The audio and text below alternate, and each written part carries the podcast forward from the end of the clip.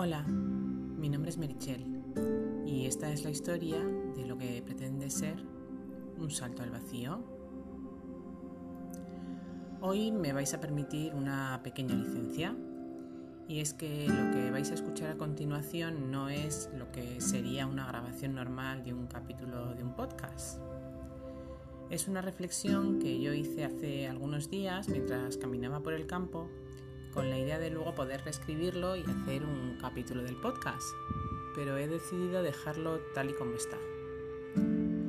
Así que lo que vais a escuchar es esa grabación que yo hice, ya os digo, hace un par de días mientras andaba por el campo a cuenta del Camino de Santiago que hemos estado realizando estos días. Pido disculpas por adelantado porque el sonido, que ya de por sí no es muy fuerte, en este audio se ve un poco alterado por el viento, el caminar. Creo que no es tan molesto como a mí me parece y por eso he decidido dejarlo tal cual está. Así que os dejo con esos pensamientos y esas reflexiones. La semana que viene ya volveré con un capítulo normal pero bueno, hoy sí me apetecía compartir esto y dejarlo aquí reflejado de alguna forma. Gracias por estar ahí escuchando todas estas ideas que vuelan por mi cabeza.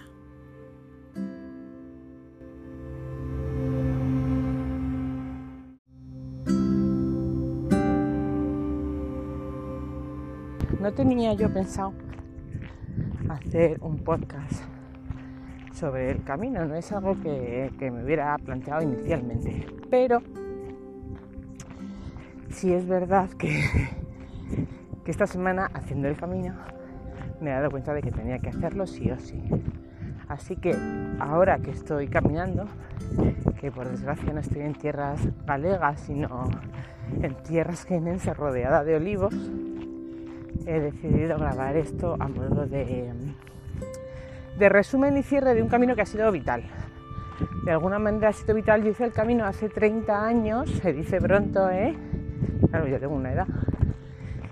Y aquello fue una experiencia, cerró un ciclo, cerró una etapa y fue una experiencia que, a, mí, a mí, bueno, pues por lo que sea me marcó, no por motivos religiosos, sino porque es verdad que yo tenía una edad, estaba en plena adolescencia y, bueno, no estaba pasándolo muy bien, era un adolescente un poco coñazo y aquel camino me dio mm, luz que yo he ido aplicando luego a lo largo de, mi vida cuando la he necesitado. Este año, yo desde entonces siempre he dicho, tengo que volver a hacer el camino, tengo que volver a hacer el camino. Pero este año mi hija mayor me dijo, mamá, quiero hacer el camino. Y entonces, claro, yo de repente abrí los ojos como si fuera, dije, no me lo puedo creer, vamos a hacer el camino. Lo organicé rápido sobre la marcha y mm, hace una semana pues empezamos el camino.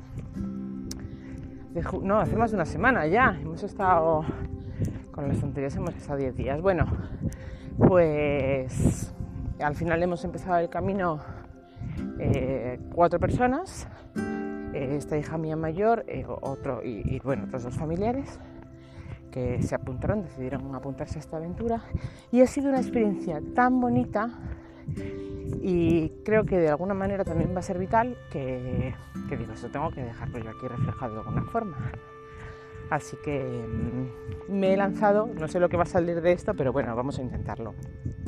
Ya os contaba que yo hice el camino eh, con 17 años, ¿no? Eh, y fue un camino duro, fue el camino del norte, que es bastante, es más duro y bastante más feo que el que he hecho ahora. Ahora hemos hecho el camino portugués, pero fue un camino muy muy bonito porque bueno yo lo hice con un grupo muy grande o sea un grupo enorme. Me acuerdo que mi compañera Lidia me dio la mano a la cabeza y me dijo mira tienes que hacer el camino vamos a hacer el camino con esta gente mm, aquello fue bestial fue en año jacobeo y mm, mm, no sé, no sé la cantidad de estudiantes que íbamos, pero me acuerdo que dormíamos en polideportivos, dormíamos en campos de fútbol que nos dejaban, un camino duro, lo que pasa es que con 17 años pues tú tiras para adelante con lo que sea. Pero sí es verdad que en una de las etapas que era muy complicada, eh, yo, eh, ya llegamos a un momento en que tenemos que subir una, una yo qué sé, yo recuerdo un cerro imposible de subir, ¿no?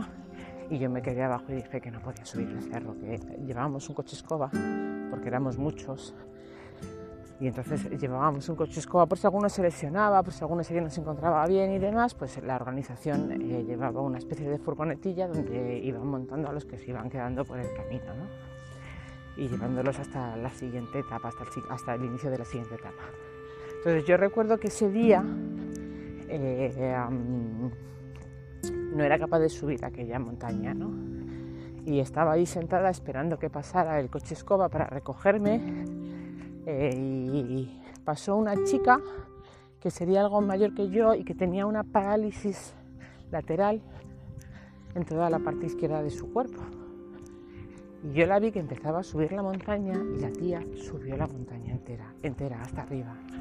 Cuando yo a lo lejos vi que la tía llegó hasta el final de la montaña eh, y la coronó, a mí se me vino, o sea, se me saltaron las lágrimas y dije, si esta tía ha subido la montaña, yo tengo que subir esa montaña. O sea, si esta chiquita ha hecho ese esfuerzo sobrehumano y lo ha conseguido, o sea, yo no puedo quedarme aquí sentada esperando que pase el coche escoba. Total, que me levanté, me puse de pie y empecé a subir la montaña que me costó horrores, pero llegué a la cima. Llegué a la cima y la recompensa fue que esa noche donde dormíamos, dormíamos en una especie de polideportivo gigante que tenía una piscina al aire libre y la recompensa fue esa, que estuvimos toda la tarde metidos en la piscina, ¿no? Pero bueno, más allá de la recompensa, cuando yo me vi al final de esa montaña y me di la vuelta y vi todo el camino que había recorrido, pensé, si yo he subido esta montaña, si yo me propongo algo realmente a lo largo de mi vida y le pongo empeño y le pongo fuerza y le pongo voluntad, puedo conseguir lo que yo quiera. Y, parece una tontería, pero eso me ha acompañado siempre, siempre. Y cuando yo he tenido una dificultad muy grande, siempre me he acordado de aquello, ¿no? de aquella montaña y de, de cómo la subí aquel día. Y esto hace 30 años. Y este año, yo, yo desde entonces siempre he dicho, tengo que repetir el camino, tengo que repetir el camino. Y bueno, este año se dieron las circunstancias y decidimos que hacíamos el camino. Y estos días haciendo ese camino que ha sido muy bonito y que em, ha sido de verdad que lo recomiendo. No, hombre, si tienes motivos religiosos, mejor aún, ¿no? Pero aunque no tengas motivos religiosos, voy caminando, estoy grabando este podcast caminando y sin ningún guion delante, no sé lo que va a salir, pero bueno. Eh, lo que decía, aunque Da igual que tú hagas el camino por motivos religiosos, por motivos de salud, deportivos, da igual, que sea. Eh, el camino es una experiencia vital.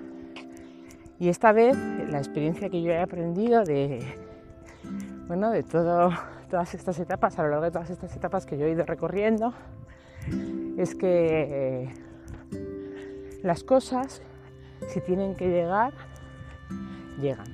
Si tú de verdad le pones empeño, le pones esa fuerza que yo le puse a aquella montaña, esa voluntad y demás, al final acaban llegando, pero acaban llegando cuando tú estás preparada para que eso te llegue. Si te tiene que llegar, si no, no te llega. Yo aquella montaña la subí porque en aquel momento se dieron las circunstancias para que yo pudiera subir la montaña. Si aquella chica no hubiera subido aquella montaña, yo no la hubiera subido detrás de ella, estoy convencida. Y hoy, esta vez, voy subiendo una cuesta y me voy ahogando, pero no quiero parar.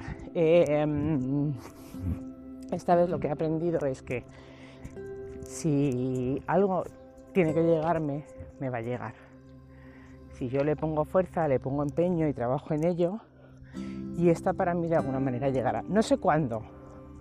Puede llegarme el mes que viene o puede llegarme dentro de 20 años. Como el caso de este camino. Yo siempre he dicho que quería volver a hacerlo, que quería volver a hacerlo, pero hasta ahora no se han dado esas circunstancias. Porque además yo tenía que hacer este camino con la gente que lo he hecho, por donde yo lo he hecho y tal y como yo lo he hecho. Así que me voy a quedar con ese aprendizaje, de verdad. El verano, tengo todo el verano por delante. Me espera un verano de mucho trabajo y un verano sobre todo distinto al pasado, porque el pasado fue un verano muy, muy, muy duro. Este verano ha empezado de una forma mucho más amable y tengo la confianza y la esperanza de que eh, siga así.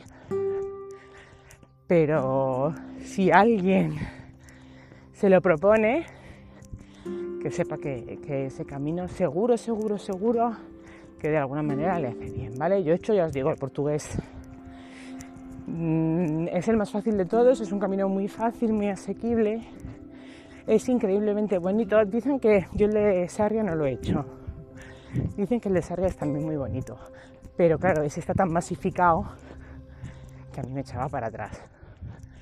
Y me alegro tanto de haber hecho este, que si alguien necesita cualquier tipo de recomendación, solo tiene que levantar la mano que yo le mando todas las notas que tengo apuntadas.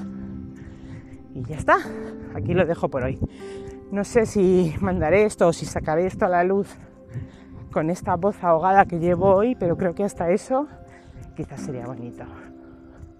Yo soy Michelle y esta es mi historia.